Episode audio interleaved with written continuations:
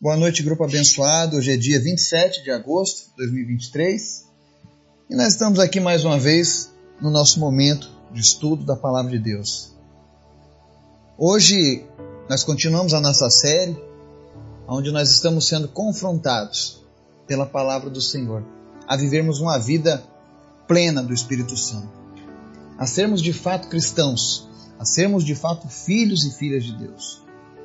É por isso que essa semana o Senhor colocou no meu coração essas palavras. Palavras que de fato vão mexer com a gente, mas vão mexer para que nós possamos um dia ter a certeza de morarmos no céu. Amém? Mas antes da gente começar o quarto estudo nosso, eu quero convidar você que nos acompanha, que nos ouve, que ora comigo todos os dias, para que a gente apresentasse a Deus alguns pedidos o primeiro pedido que eu tenho para você é coloque a vida de um jovem chamado Natan. Ele tem 23 anos e há três anos ele perdeu a visão, está completamente cego. Mas ele crê que Jesus pode realizar o milagre de trazer a visão de volta para ele. E até que Jesus dê uma resposta, nós vamos orar por ele, para que o milagre aconteça. O segundo pedido que eu tenho é que você esteja junto comigo em oração contínua todos os dias. Para que Deus venha operar, para que Deus possa levantar a cada dia pessoas, para que Deus possa levantar patrocinadores para que a gente possa realizar as cruzadas, especialmente na região sul do país, nas, nas áreas onde nunca teve antes. Nós queremos alcançar o Brasil. Nós queremos que o povo brasileiro conheça Jesus que eles tenham a certeza da sua salvação. E para isso eu conto com a tua oração. Ore pela nossa nação. Ore pelo povo brasileiro. Eu quero também que você apresente a vida de um jovem chamado Emanuel, um homem de Deus. Ele tem conciliado trabalho e evangelismo. E ele está pedindo a Deus estratégias para poder fluir nas duas áreas então ore pela vida do Emanuel. Ele é um homem muito usado por Deus. Eu espero convidá-lo para gravar algumas mensagens para nós aqui neste grupo, compartilhar um pouco do que Deus tem feito na vida dele também. E ore pela minha vida, pela minha família. Amanhã eu estou retomando as atividades nas escolas da minha cidade. Quero também para algumas cidades próximas aqui de onde a gente mora. E eu quero que você me ajude em oração para que Deus abra as portas nas escolas especialmente as escolas particulares, para que nós tenhamos esse canal aberto. Então, esses são os meus pedidos para a semana. Ore pelas pessoas do grupo, ore pelos pedidos, para que Deus possa se mover, que nós possamos ver os milagres acontecendo. Amém? Vamos orar? Senhor, em nome de Jesus, nós queremos te agradecer, Pai, pelo dia, pelas tuas bênçãos, se nós estamos nesse momento ouvindo a tua palavra, é porque o Senhor nos deu fôlego de vida. É porque o Senhor tem cuidado de nós. Espírito Santo de Deus, perdoa os nossos erros, nossas falhas. Mas a cada dia, Deus, se preciso, nos confronte com a tua palavra. Nós queremos ouvir a tua voz, Pai. Nós não queremos, a Deus, ser meramente religiosos, mas queremos um relacionamento sincero contigo, Jesus. Por isso nós te pedimos, Senhor, nos ensina todos os dias. Também visita as nossas necessidades agora, Pai. Cada necessidade. Visita agora pessoas que estão enfermas, visita pessoas que estão, ó Deus, sofrendo de depressão, de tristezas, de feridas na alma. E vem curando corações nessa hora, Senhor. Vem manifestando, Deus, a tua presença. Vem manifestando, Senhor, o teu poder. Nós queremos ver, ó Deus, a tua ação.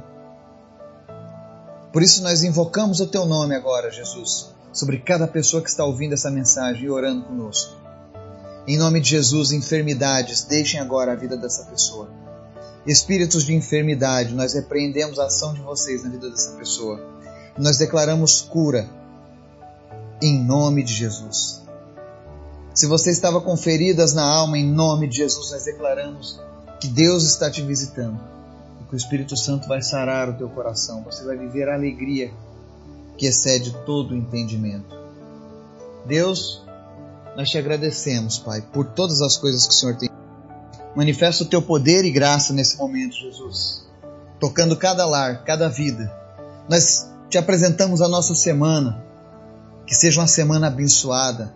Que seja uma semana repleta da tua presença, Deus. Que durante essa semana o teu Espírito Santo se mova através das nossas vidas, que vidas sejam alcançadas, que nós tenhamos o privilégio de conduzir pessoas ao teu reino, Jesus. Tira-nos da zona de conforto, Senhor, e nos coloca no centro da tua vontade. Espírito Santo de Deus, visita em especial o Natan e abre os olhos dele, Pai, ainda nessa noite. Que o Senhor visite ele e que toda cegueira deixe ele, em nome de Jesus. Visita também, Deus, o Marcelo. E Senhor, tu és o Deus do impossível. Não há nada impossível para ti, Deus. Cura o Marcelo nessa hora, em nome de Jesus, Pai. Eu te apresento também, Senhor, as escolas. Eu te apresento, Deus, os grupos que vão trabalhar com escolas no Amazonas, no Rio Grande do Norte, aqui na Bahia. Senhor, vai preparando os corações, vai preparando, Deus, os voluntários. E em nome de Jesus, nos dá uma grande colheita, Jesus. Nós queremos ver essa nação se rendendo a Ti, Pai. Nos dá, Senhor, o Brasil por herança. Que o Brasil seja conhecido como a terra que serve ao Senhor, Pai. Troca, Deus, a religiosidade por um relacionamento genuíno, Pai. Em nome de Jesus, fala conosco, Deus, através da tua palavra. Em nome de Jesus. Amém. Hoje nós vamos ao nosso quarto dia, onde a palavra de Deus está confrontando, especialmente nos tirando da zona de conforto. E hoje nós vamos tocar num assunto espinhoso. Nós vamos falar sobre a importância de não terceirizarmos as nossas orações, as nossas petições. E o texto que eu vou usar como base está lá em Êxodo 33, os versos 7 ao 11, que diz assim: Moisés costumava montar uma tenda do lado de fora do acampamento. Ele a chamava Tenda do Encontro. Quem quisesse consultar o Senhor na... ia à tenda fora do acampamento. Sempre que Moisés ia até lá, todo o povo se levantava e ficava em pé à entrada de suas tendas, observando até que ele entrasse na tenda.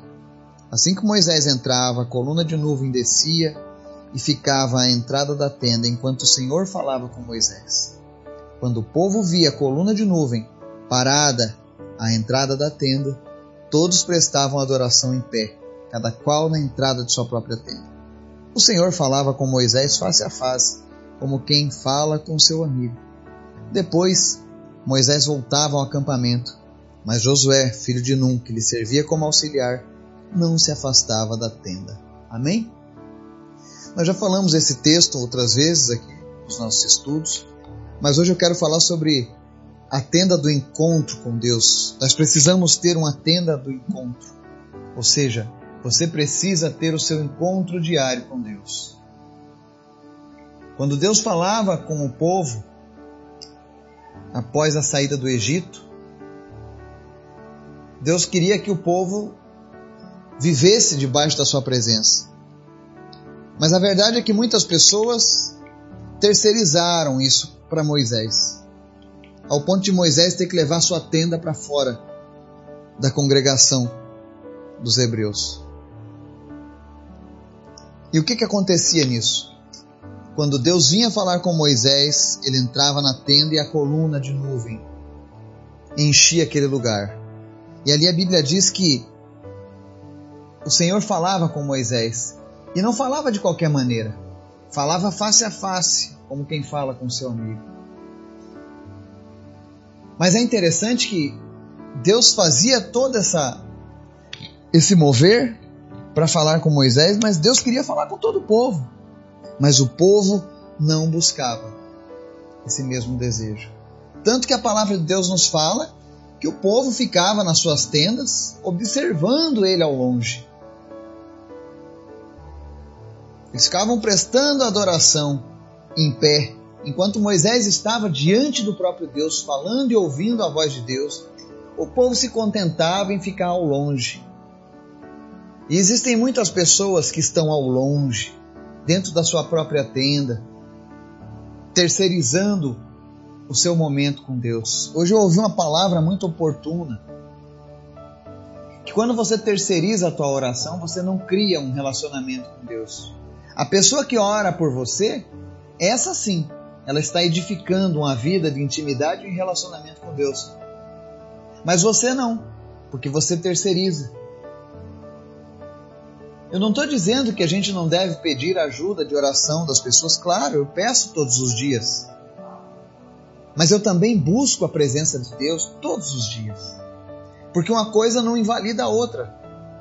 Tem pessoas que amam dizer, ora por mim, e essa pessoa nunca ora buscando a Deus.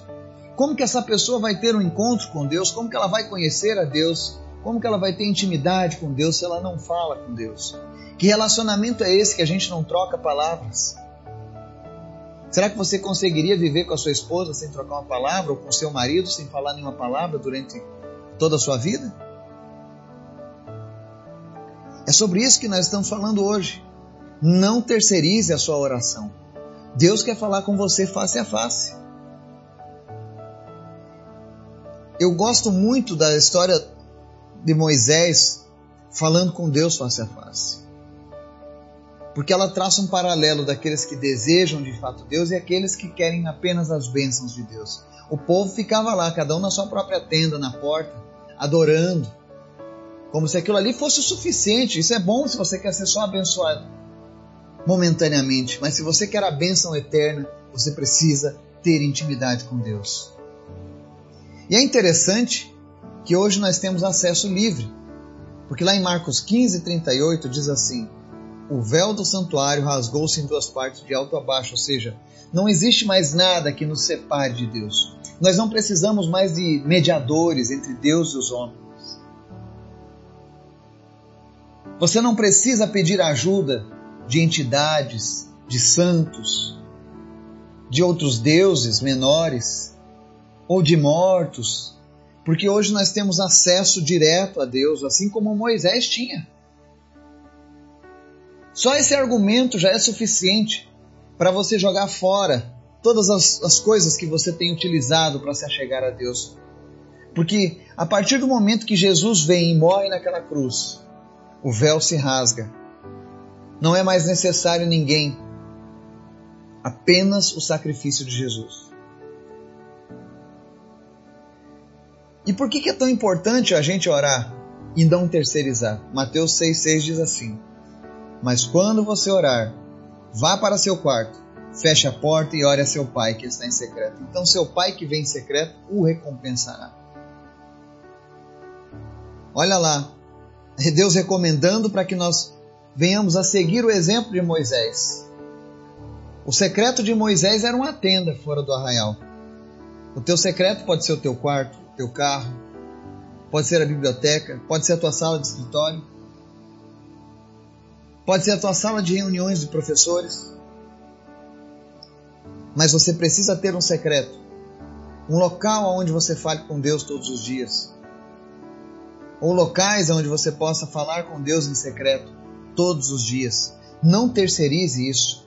Não adianta você botar um lindo louvor e chorar se você não gastar um tempo orando e ouvindo a voz de Deus. Esse é o problema. Nós vivemos hoje numa geração que vive do emocionalismo. Tem pessoas que, para eles, a presença de Deus é quando eles estão ouvindo um hino muito bonito e eles choram. Isso é bom, faz parte, mas não substitui a conversa diária e pessoal, secreta, íntima, que nós precisamos ter com Deus. E é por isso que eu disse essa semana que nós seríamos confrontados pela palavra de Deus. Porque não, é, não há mais tempo para brincarmos de servir a Cristo. Não há mais tempo para negligenciarmos aquilo pelo qual Jesus morreu lá na cruz para que nós estivéssemos com Ele. Tem pessoas que, quando você está ignorando essas coisas, você está negligenciando o sacrifício do Cristo. Você não está orando diretamente a Jesus. Quando você pede ajuda de alguém para interceder por você, você está dizendo: Olha, Jesus, teu sacrifício não foi suficiente. O Senhor é muito atarefado. Ou então, você é o famoso cristão seis horas. Seis horas por mim, seis horas por isso, seis horas por aquilo. Está entendendo? Não terceirize a tua oração. A oração é algo que faz parte do nosso estilo de vida como filhos de Deus. Se você é um filho de Deus, você precisa ter esse momento de, de, de oração com o Pai. E somente você e o Pai. Não precisa ninguém mais para intermediar. Por isso que é quando a gente ora, nós oramos em nome de Jesus. E para encerrar, 1 Tessalonicenses 5,17 diz assim: orem continuamente. Não se ora só quando tem problemas. Ora continuamente. Quando as coisas estão difíceis, ore. Quando as coisas estão boas, ore. Não pare de orar. Muitas pessoas deixam de experimentar mais da vida com Deus porque quando ela estava com problemas, quando alguém estava prestes a morrer e ela começa a interceder por aquela pessoa, aí ela ora todos os dias: Deus, salva essa pessoa, Deus me salva, Deus cura-me. E quando acontece a bênção, e Deus é bom, Ele abençoa mesmo, a pessoa para de orar. Como tipo assim, bom, eu só precisei buscar Deus no momento difícil. Agora não preciso mais. Deus quer ouvir a tua voz todos os dias. Não pense que a oração de terceiros vai resolver. Não pense que a minha oração vai suprir a tua necessidade de orar continuamente com Deus. Eu oro com alegria no coração pela sua vida. Mas a minha oração não substitui a sua oração pessoal. Nós precisamos entender isso. Tem um, no finalzinho do texto de Êxodo 33, no verso 11, na parte B, diz assim: Depois Moisés voltava ao acampamento, mas Josué, filho de Nun, que lhe servia como auxiliar, não se afastava da tenda. Que sejamos como esse Josué. Ele queria estar continuamente em contato com o Senhor. Mesmo quando ele sabia que Deus não estava ali, ele estava ali de, de prontidão. Porque ele queria a presença de Deus na vida dele. Ele não queria terceirizar esse momento apenas para Moisés, mas ele queria ter a sua experiência com Deus. Que fica o exemplo de Josué para mim e para você hoje. Não seja como aqueles que ficam na porta das suas tendas olhando ao longe Deus falar com alguém, mas seja você também alguém que reconhece que o véu se rasgou e que nós temos acesso direto a Deus. E ore continuamente ao Senhor. Que Deus nos abençoe, que Deus fale conosco, que nós tenhamos esse desejo de falar com Ele todos os dias, em nome de Jesus. Amém.